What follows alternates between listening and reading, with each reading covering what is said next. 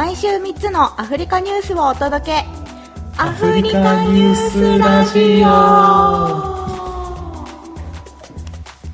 アフリカニュースラジオパーソナリティのタンザニアのパン屋さんジャクソンです。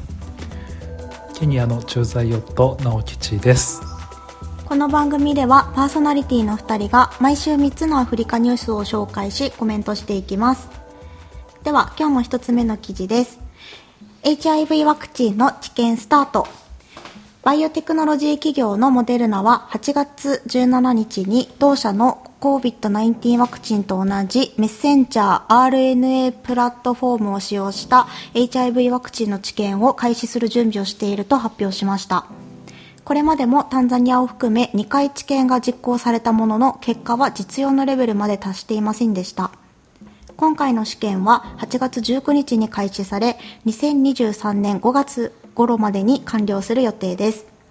モデルナには2つの HIV ワクチン候補、メッセンジャー RNA ちょっと、これなんていうのかな ?1644 でいいのかしら？と、えっ、と、メッセンジャー RNA-1644V2 コアの2種類があり、どちらも最初の安全性試験をクリアしてから初めて人に使用されます。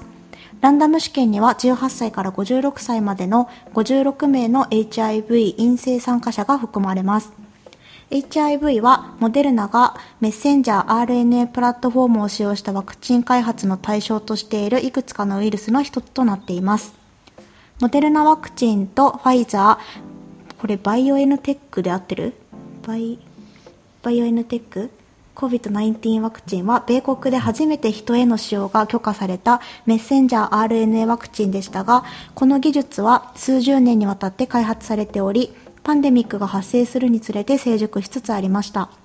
HIV ワクチンを開発する試みは何十年も続いていますが、ほとんど成功してきませんでした。複数のワクチン候補が試験段階には達していますが、すべてが安全であるとは限らず、適度に有効であることが示されたワクチンはほとんどありませんでした。という記事です。なるほど。これって、はい、タンザニアのニュースだったんですか？えっ、ー、と、そうですね。私はタンザニアのニュースで見ました。うん。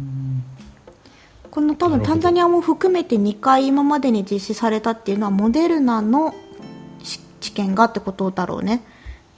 で、まあ、このモデルナにかかわらず全世界で見るといろんな企業がこれまでにこの HIV ワクチンの製造にまあ従事してきてただどれも今まで成功と言えるようなレベルには達してこなかったということですなので、まあ、これもまた何十回目なんでしょうか。ただ今までと一番違うのが、えーと、何回も出てきてた、うん、これメッセンジャー RNA って呼んだけど合ってる ?RNA でいいの？合ってます。メッセンジャー RNA で合ってます、はい、このあの記事で見ると M 最初の M が、えっと、小文字ですね。での後の RNA っていうのが大文字で書いてこれでメッセンジャー RNA と読むそうですというこのプラットフォームを使用したワクチンが HIV 用で適用されるのが今回初めてってことなんだよね。うんうんうんうんうん。うん、ということです。まあ、ですもんね今コロナで使う作られてるモデルナとかファイザーのワクチンもこのメッセンジャー RNA のワクチンですもんね。だからまあそれで多分初めてこんなに広くまあ、今まだ治験段階だけど広がって。うんうん。るからね。この前多分 SARS とかその頃もやろうとしたけど確か。あダメだったんだ。許可下りなかった。っていう、うんうん、そのなんかど多分動物実験とか、うん、ちょっと僕もあんま詳しく分かんないですけど。そう多分。そうそうそう。COVID-19 の時で初めて承認が下りたというやつで。一応ちょっと私もあんまり詳しく知らなかったのと今もよく分かっていないんですが あの詳しく説明してくれて分かりやすい日本語の説明のがあったので一応読み上げますね、えっと、このメッセンジャー RNA ワクチンがそもそもあのどういう構造のものなのかなんでそんな新しいのかっていうと、えっと、そもそもワクチンっていうのは、まあ、悪いウイルスが体に入ってきたら免疫システムがそれを認識してやっつけようってするんですけど、まあ、それができるようにその相手の免疫システムにあえっと、操っつける相手がいますよっていうのを自分の免疫システムに事前に教えるようにできる薬のことなんですよね。なんですけど、えっとまあ、従来はこの病原性を弱めたウイルスを、えっととかもしくはウイルスを構成するタンパク質を生成したものが、えっと、そのワクチンとして使われてきたんですが今回のこのメッセンジャー RNA っていうのは、えっと、そういったウイルスのタンパク質そのものではなくてそれを組み立てる設計図を体内に届けてで自分でウイルスタンパク質を、えっと、作ってもらう仕組みを取るということですね。なので設計図を、えっと、与えるような形でそもそもその弱めたウイルスを入れるっていう従来のものとは結構大きく違うものだそうです。はい、うん。というわけで多分この HIV のこのワクチンも、まあ、今まで何十回とあの繰り返されて作られてきたけど今回これが大きくニュースになってるのはそんな新しいテクノロジーのメッセンジャー RNA がなんとあの HIV にも適用されそして初めて人に投与されるというのであの、まあ、いけるんじゃないかっていうふうに結構騒がれているということだそうです。うん、いやなんかこの辺りはスーパーセンシティブな感じなんで、はい、あの専門家じゃない私は 特にあのあそういう感じなんですね。はい。うんいやねやっぱ新しいからね本当でもまあねうまく本当に使えるものっていうふうになったらいいけどやっぱねそこに行くまでにはまだまだなんかいろいろと越えなくちゃいけない壁があるんだろうなと思いますね。うん、なんか、うんうん、この辺りは一駐在夫がコメントできる領域を超えてる 偉い人偉い人の、はい、うん、努力が ね、いい形で実ればいいですけどなかなか難しいですよね、はい、この辺りは本当新しい人類的に新しいことなんで。うん、うんうんはい、うん、なんかあの、はい、HIV の話で思い出したんですけど、はいはい、えっ、と昔読んだ小説に、まあ、あの HIV が題材になってる小説があってフィクションなんですけど、まあ、あの現実にありそうなないとは言えないようなあのお話になっているえっ、ー、と「アフリカの瞳」っていう小説ですね。はい、もし気になる方おらっしゃいましたらぜひ読まれてみてください。あの何冊かあのアフリカに関する小説をフィクションで書いている、えっと、母木義法生さんですね。母木義法生さん、ちょっとあの難しい字を書くんですがという方の小説なんですけどはい。あのまあ陰謀このエイズがそもそもこの地球にもたらされたっていうのは、まあ、政治的な陰謀によるものだっていうお話なんですよ。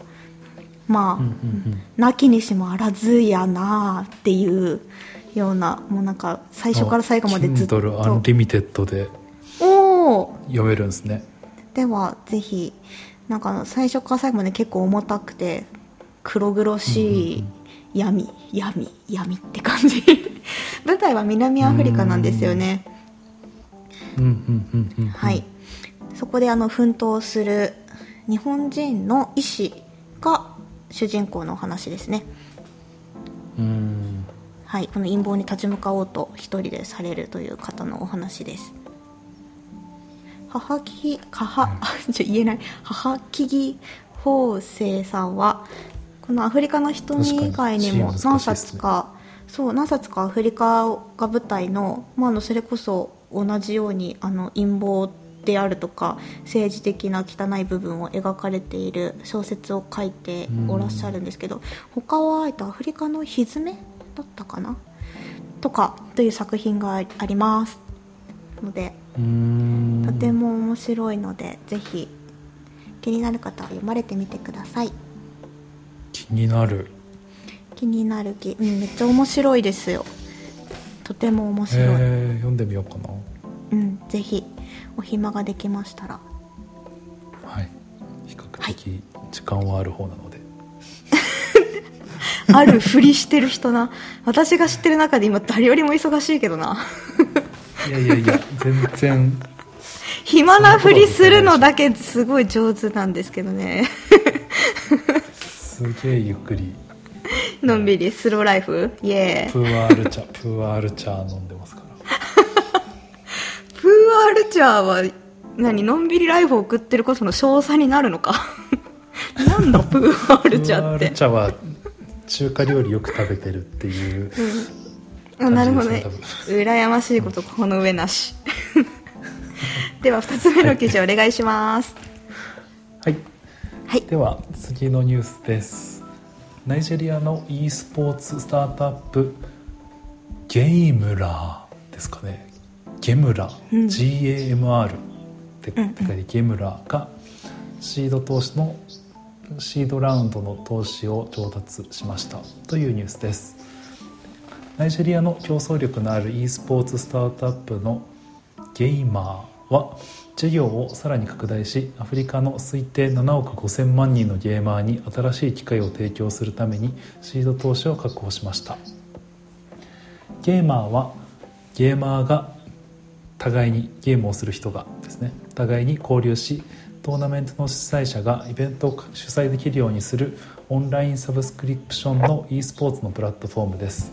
またこの企業は毎年4000人以上のゲーマーをホストするテックプラス e スポーツなど独自の e スポーツトーナメントも開催しています。という e スポーツスタートアップの新しい。初めて聞いた。い。や今今今時。めちゃ今時やん。のですよ。なんか最近ねなんかオリンピックの正式種目に e スポーツをうんぬんとかいうのもなんか聞いたりしたりしますし、結構うん。盛り上がってる、まあ日本はまだなんかとはいえそこまでめっちゃメジャーになってるかっていうとそうでもないみたいなんですけど一応なんか参考までに、うん。今 e スポーツの人口はだいたい世界で1.2億人ぐらいいるっていうふうに言われていて、うん。まあ、そのうちの日本は300万人ぐらい、うん。まあでもこれはもう本当多分推定だと思うんですけど。うん。ぐらいいるっていうところでうん。まあでもそうですね。このスタートアップはなんかアフリカ全土に6万人以上のコミュニティメンバーを要しておりっていうふうに書いてあったのでうん。なんかまあアフリカの全土の中で6万人っていうと、まあ、まだアフリカは本当うんうん。これからというかこれから来るうん。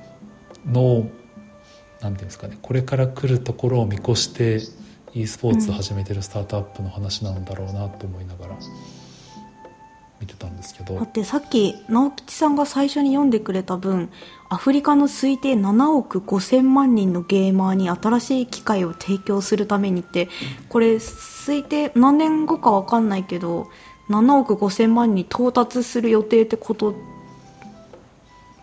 てこと、うん、アフリカの estimated 750 million gamers って書いてるんでもう今の全世界の e スポーツ人口の6倍を 6倍 ?7 倍いるじゃん。すごいね。可能性しかない。でなんかここの記事の中ちょっと今全部読まなかったんですけどはい。なんか結構やっぱりアフリカでなんかすっごい音楽とかも多分ちょっとうん。世界に遅れてすっごい音楽なんか流行ったみたいななんかそういううんうん。一番最後に世界中で流行ったものをこうちょっと来てうん。で音楽は音楽でめっちゃバズるとかっていう感じで、e スポーツもこの後めっちゃ可能性あるんじゃないっていうふうに、まあ、ここに投資してる人とかは言ってるんですけど、なるほど。なかなか。一気にね。でもここでさ確かにそのお金がまあ現金すごい現金の話だけどちゃんとその生活の糧になる収入源になる可能性があるって分かるとそこに投資していくその自分の人生をここにベットしていく人はいそうだよね。あのねサッカーやってる場合じゃねえみたいな。ボール蹴ってる場合じゃないよってなるかもしれないね。サッカーゲームやり込んだ方が可能性あるんじゃないかみたいな。うんうんでもなんかそれ確かになんかこれちょっと別記事で今年の5月ぐらいに出てたのでちょっと気になる記事があったんですけど、うん。あの e スポーツのアフリカのトップ選手ビーストさんっていう方 はい。の記事があって、うん。名前あ多分これビーストさんって多分あのビーストはニックネームで本名は別であるんですけど、うん。でこの方があの、まあ、ケニアに住んでる方だったらご存知のうん。キベラスラム、まあ、アフリカで最大級のスラムのキベラ出身の方で今もうん。キベラに住んでらっしゃる人なんですけどうん。この人がもう結構2014年うん。くらいからあの e スポーツの大会出てもう実際賞金勝ち取れるようになってでスラム出身の選手として注目されている方。うん。あのブライアン・ディアンガさんっていう方はいこれあの概要欄にゆ載せときますねこの記事のリンク。や本当見てほしい。ぜひ読んでいただきたい。めちゃくちゃ面白いよね。日本語での記事です。そう日本の記事で出ていて、ね、これちょっとそこそこボリューム感あるんでなんか全部読めないなと思ったんですけど、うん。その結構本当に多分スラムで暮らすなんかもうお父さんもアルコール依存症でとか、うんうん。結構もう幼少期はもうしっかりめに大変な生活うん。していた中で、このゲームカフェみたいなところで1時間60シリングうん。で遊べるオンラインゲームうん。を12歳とかからうん。なんかもういろんな家庭で水汲みとかアルバイトしながらコツコツ稼いだお金でゲームやり行って、うん。でもうそこで繰り返しゲームやってやってやってっていう風にやってもうネットに上がってるゲームの攻略動画とかを見ながら勉強してうんで随ぞお金稼いでこれでお金稼いでとかこの e スポーツでお金を取れるようになるにまで至ってっていう方すごいですねね。これさでもどこ最初はさ多分ゲーム普通に楽しいと思ってやってたはずじゃないですか。なんかどの時点からさ本気でやろうって思ったんだろうね。だってお金かかるわけじゃないですかこの方の場合、ゲームカフェ行ってるから。しかも割とそんなに安くはない値段だよね。きっとこの人が水汲みとかのアルバイトで1時間60シリングっていうとね結構高いの。しかもその頃に比べうん。うんそれでもそれご飯とかを、まあ、我慢してたかわからないけれどもなんとか捻出して続けてたっていうのがすごいね。うん。見ようによってはうん遊んでんじゃんかお前って言われるかもしれなかったけどそれでも貫き通したのがすごいね。ね、でも今もすキベラに住みながら、うんうん。でまあやっぱり e スポーツするのにはお金すごいかかるというかちゃんとうん。ネット使えるところでそのゲーム機ないとできないっていうところでうん。なんか自分たちで e スポーツの普及に向けてゲームカフェを運営したりしてスラムの子どもたちにオンラインゲーム楽しんでもらうっていう活動とかも今されてる方うんらしくこれ結構これ本当3ヶ月前とかの記事なんでうん。もう多分もうこっちのケニアとかそれこそキベラで活動とかされてる方からしたらもううん。全然普通に知ってる方の話なのかなっていうへー。有名な方ですよね。存じ上げませんでした。若干29歳。いやもうほぼほぼほぼ同世代で。同世代ですだねからなんかうん。会う機会がどっかでありそうな気がしなくもない。うんいや面白いね。ケニアでこんなことしている方がいるんだ。タンザニアで聞いたことがないなまだ。いるのかもしれないけど。うんいや僕も初めて聞いたので。すごいわ。いいス初めて聞いポーツて全然知らなかったんでこれはねなんか実際のところとか知ってる方もしかしたらうん。いらっしゃるかもしれないんでなんか聞きたいですね。もう普通にちょっとなんかちょっとケニア歴長い人に聞いてみたらうん分かる気がするので。ぜひ。ちょっとまた聞いてみようと思います。ナイジェリアはそれで言うと e スポーツは結構盛り上がってるのかな？きっ確かにとこれナイジェリアの記事でしたよね。そうそうそう。東アフリカよりは多分、まあ、あの例のごとく ICT が発達してるのはうん西の方が強いので、もしかしたら本当に e スポーツの現状も向こうのは向こうでもっと盛り上がってるのかもね我々が知らぬだけで。うん。そうさっきこのゲーマーのサイト行ってうん。見たんですけど。うん、あれでしたね。僕がなんかやったことあるのはなかったんですけどでもなんか FIFA2021 っていうサッカーゲームとか、まあ、フォートナイトとか。聞いたことはあります。ね聞いたことあるやつ。コール・オブ・デューティーとか。あ聞いたことあるみたいなよく YouTube で見るやつだ。そうよく YouTube そんな程度。その程度申し訳ないですね。ちょっとゲームの知識がほぼない。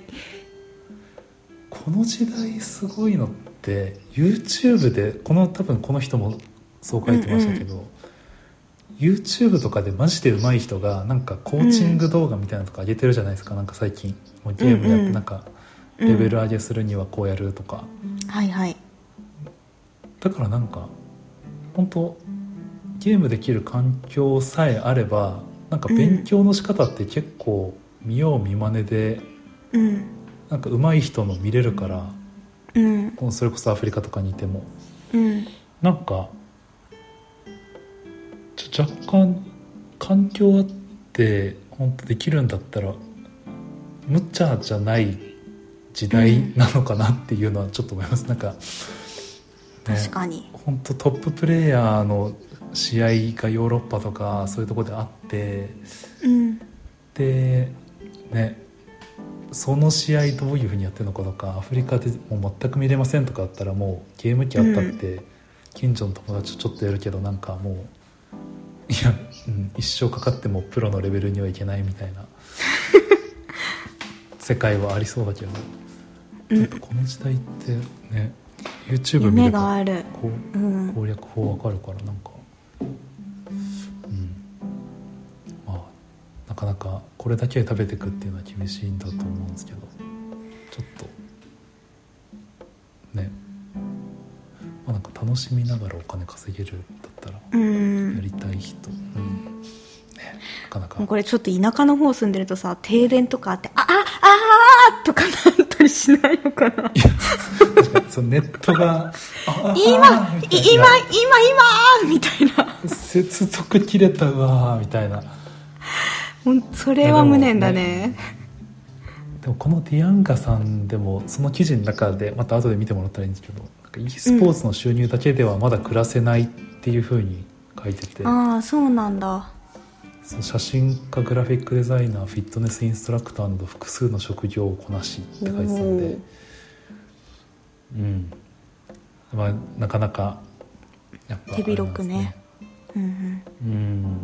これだけで食べていくっていうのはでもまだまだそこまではいってないのかな。だからまあそういうところでお金稼げるうん機会を提供するっていう意味でも多分このプラットフォーム作ってるゲイうマーさんんとかは、そうだね。この中でトーナメントがいっぱいあればいいんだもんねもうなんか結構トーナメントって見るとこれ勝ったら200ドルみたいな,、うんうん。なんかそういうのが普通に今私も見た。てうん。結構細かにあるんだ200ねドルみたいな。うんうん。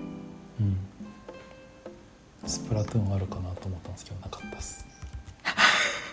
クッさんができるやつね。できるやつ。できるやつ。はい。では3つ目いきます。か、お願いします、3つ目の記事です、えーウガンダ54の NGO の活動停止処分を決定。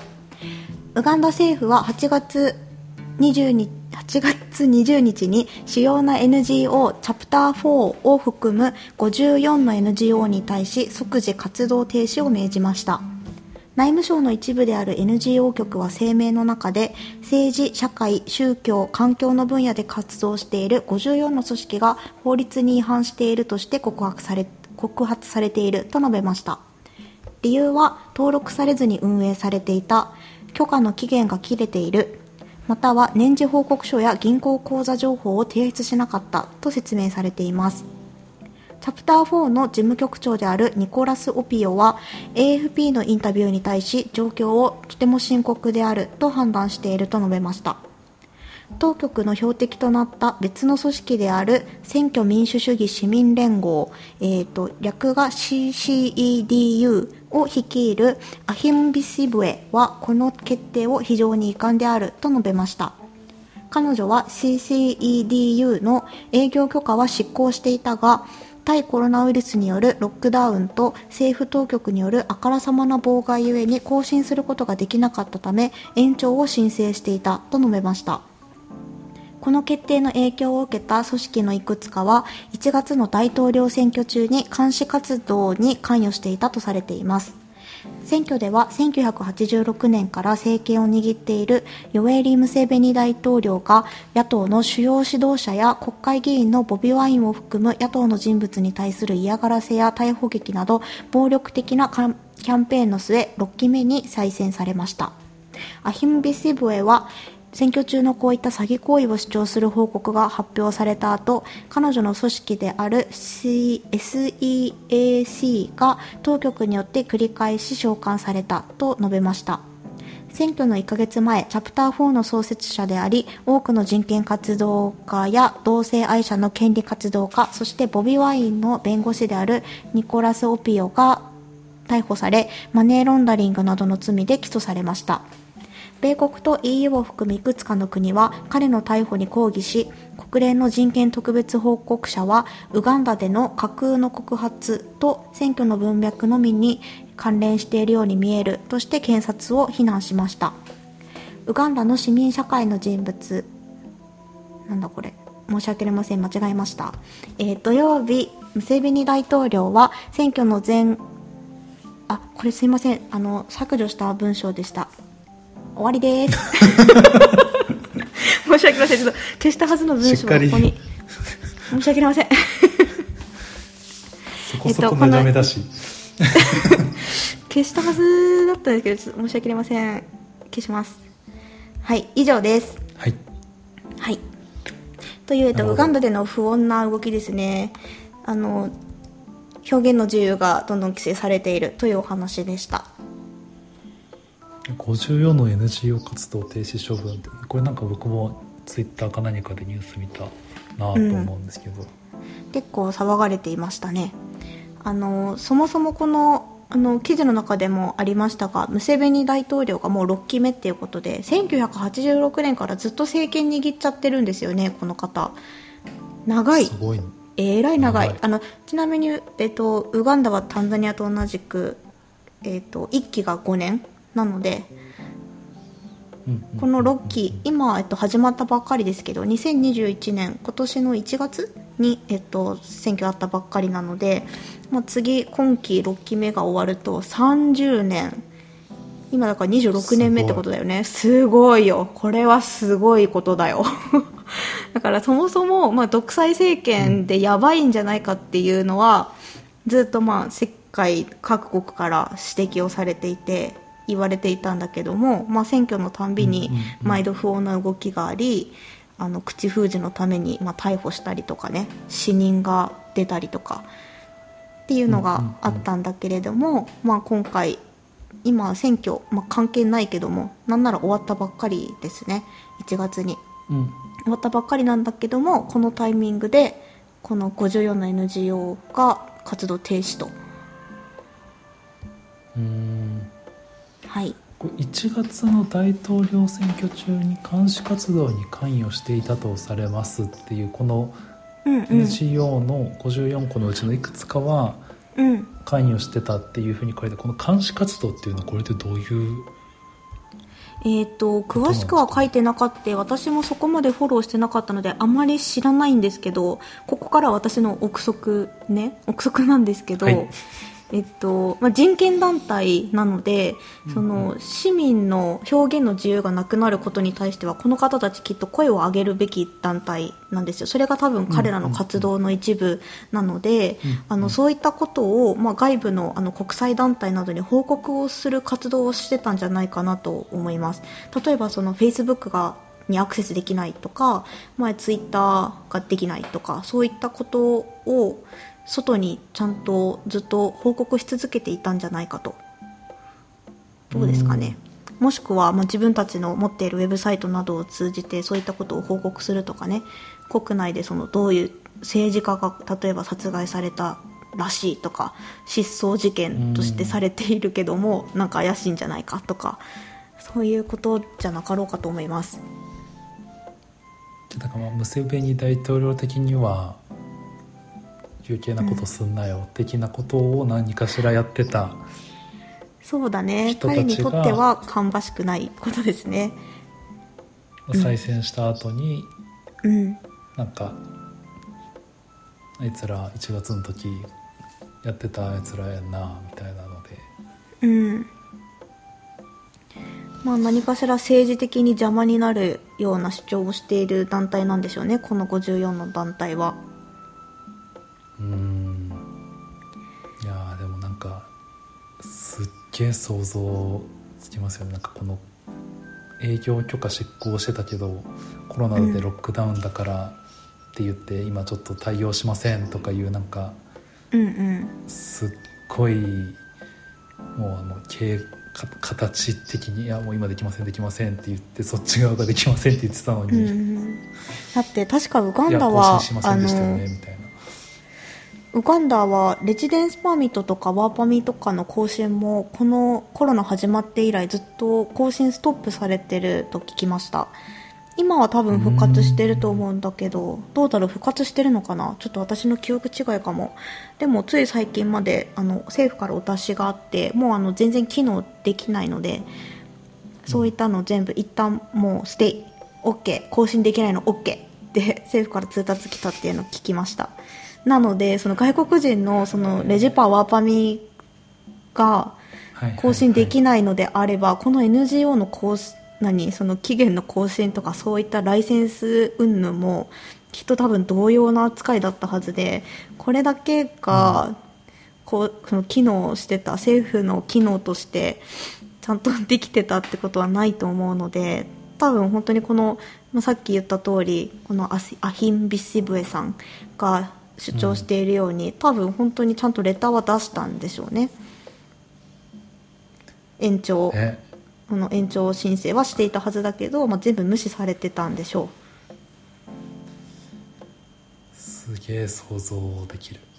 う、うん、あとさっきあのちょっと読み損ねちゃったんだけどこの記事の中であの最近の選挙の時、まあ、どれだけあの不穏だったかっていうと、この野党によると、えっと、そのなんだっけさっき言った、えっと、ボビー・ワインさんが、えっと、野党のあの対抗出馬だったんですけど、えっとまあ、その彼の支持者とかが何百人以上もの人が選挙後の激しい取り締まりの間に姿を消したもしくは死亡したとのことですっていう一文がこの記事の中にあって姿を消した っていうそのあの遺体が確認されないっていうね、うーんね。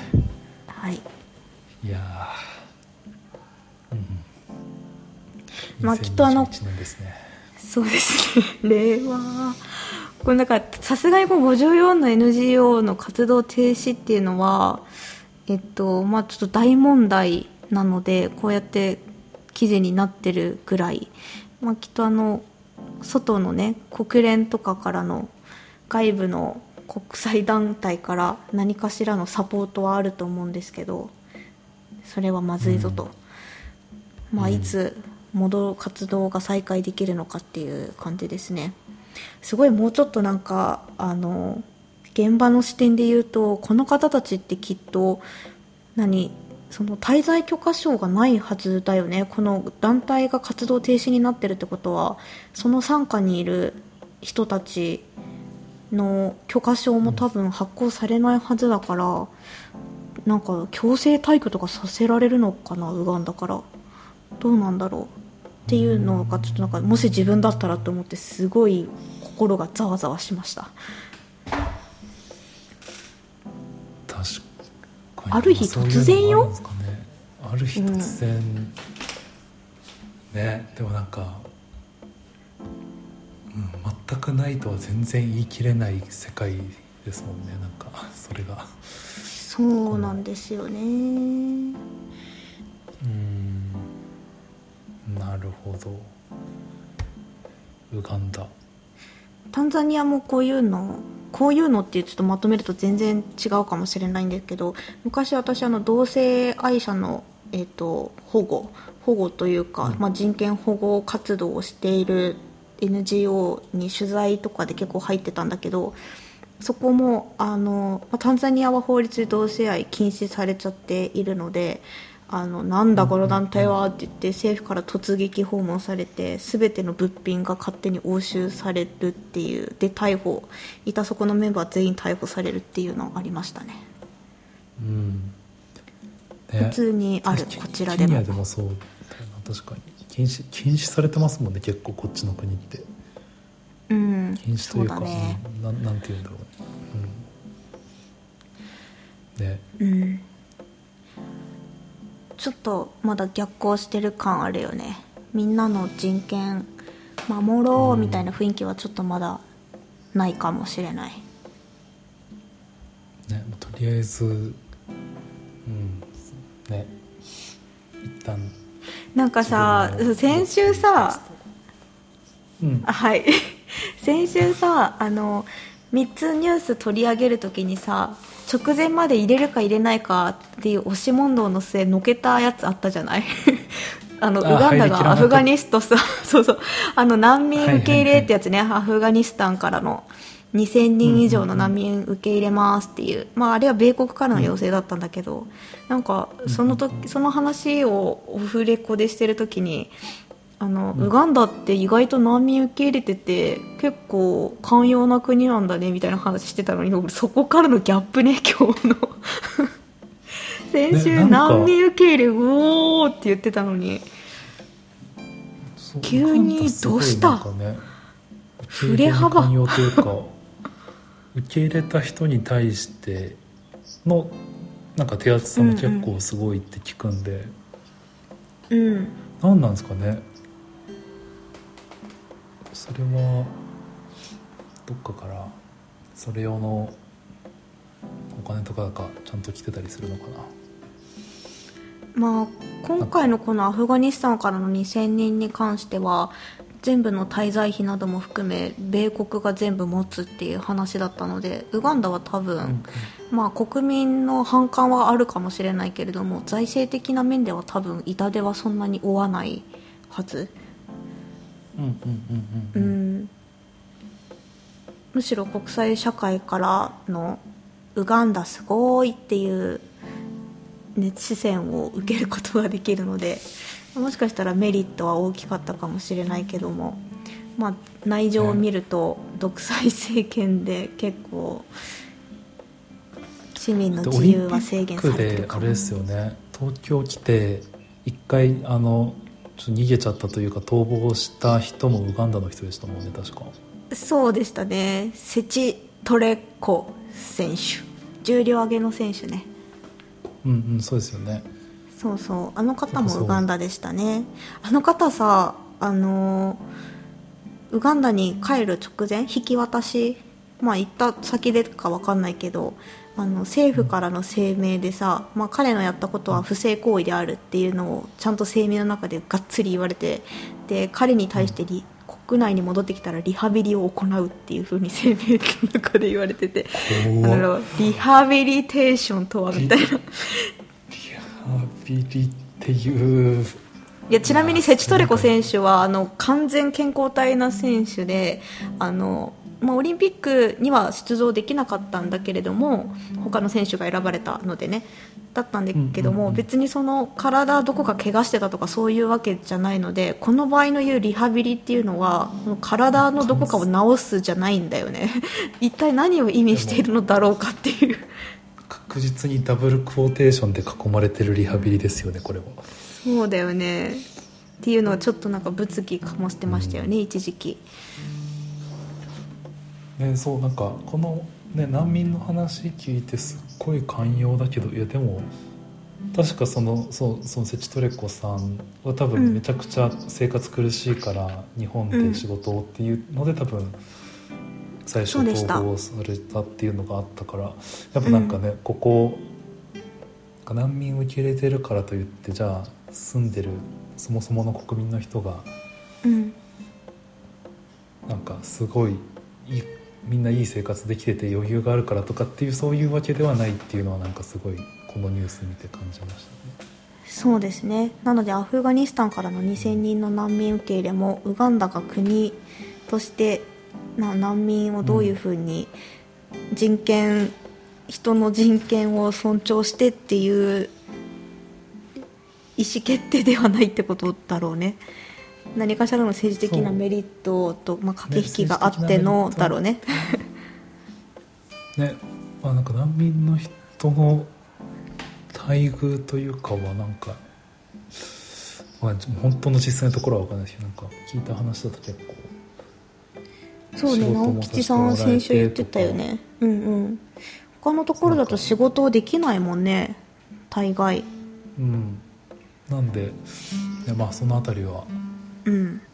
ダブルスタンダードって言っていいのか分かんないけどなんかねまあいろいろな事情が絡み合ってうん。こういう形になってるんでしょうね、うん。はい。はい。はい。ではでは。今週のほっこりニュース。ほっこりニュース。ほっこりニュース。ほっこりニュース。ほっこりニュースあります？なんか私ないですね。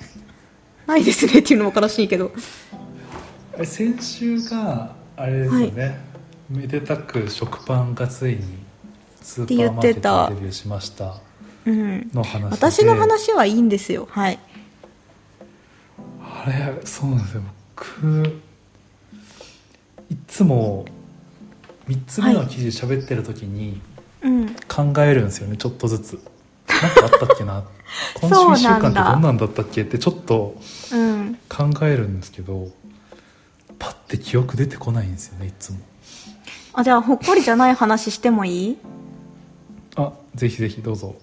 私ついにワクチンをタンザニアで打ちました。ああジョンソンジョンソンだっけ？確かタンザニアそうなんです。はい。一回接種できるケニアは何でしたっっけ？ケニアはね多分まだその50何歳以下の人とかうん。に案内来てない気がする、ああそうなんだ。その国連職員とかエクスパッツの人とかはうん。アストラゼネカかな？はああそうなんだ。打てるけど、へえうんうん。うんうんうん。なるほど。どうでした？ああのすごいスムーズだった。ああそのなんか打ってもらうまでの流れみたいな、予約もそうだしあの特設ウェブサイトができててそこで、まあ、予約病院選択から日時選択して QR コード発行されるんだけど、まあ行ったら QR コード見せて「はい打ちます」ってもう,、もうそんな感じ。見せた後すぐ「はい打ちますこっちこっち」みたいな感じでプシッて刺されて終わりってえー、なんかもっとこうなんかこうなんかあの接種後のなんか注意する点とかこうなんか とかこっちから欲しがっちゃうぐらい何もなかった本当に。ノー待ち時間でしたね。へえすごあの、ねちなみにノー待ち時間っていうのはあの日にちしか指定できないから時間指定はないんだよね。で行ったい、そ時にれで待たなかったんや。あそうだからつまりうちに来てる人がそもそも少ないってことよなるほどね。はいはいはいはいはい。はい、そうそんな感じだった。へえ。ちゃんと副反応来たよ翌日から。あ来たんだ。来ました。まだねちょっとここ痛い。腕上げるの痛い。これ以上上げるの痛いもん、これ以上出て肩より上が痛いからかスカッシュのせいではなくて。ではなくてですね。行ってないですもん。だからあれから土曜日に打ったんだけど。うん土曜日に打って今日水曜日なので日月か。4日目だねもう。なるほどっすね。はい。ほっこりしたこと。あ。思い出した。いやほっこりというかその、普通に美味しかった話なんですけど。はい。はい。さああのこっちに、まあ、チャイナタウンとかいろいろあるんですよ。あのもちろん、うん。中国の方々のネットワークというかマジもう本当すごくて。うん。でこっちのナイロビって結構日本人の人でも本当こうん。っち来た時からおすすめだよとか言われてた火鍋のお店があって、でもなんか機会が本当これまでなくて7ヶ月ぐらいうん。なんか誘われてはタイミング合わずみたいな感じで行けてなかったうん。中華の火鍋屋さんに先週末についに行きまして、ついに。ついに行きましてはい。なんかねこっちって牛肉あんまり美味しくないんですよ。うーん安いし豚より全然安いし牛肉買ってもあんまり美味しい牛肉ないんですけど、うん。なんかそこの何だったテンダーロインビーフみたいなテンダー。やつでテンダー テンダービーフだったかな。テンダーへビーフ。ー。っていうのがなんか、むちゃくちゃお皿の上に盛られてるやつ。うん。お肉がなんかキラキラに輝いててこれ絶対に薬とかに漬け込まれてるんちゃうかっていう感じの やつが来たんですけどでもそのお肉めっちゃ柔らかくて美味しかったっていう聞く飯テロ。なんかもうこれどうえいやどうやったらこの柔らかさ出るんだろう。いやでもこの輝き方おかしいよねみたいな話をしながら、まあとりあえず美味しいからいいかっつってはい。食べたんですけど。いいな中華が食べたいです。中華あタンザニアってチャイナタウンとかあんまないですか？うんあるね。かなりある。あるよね。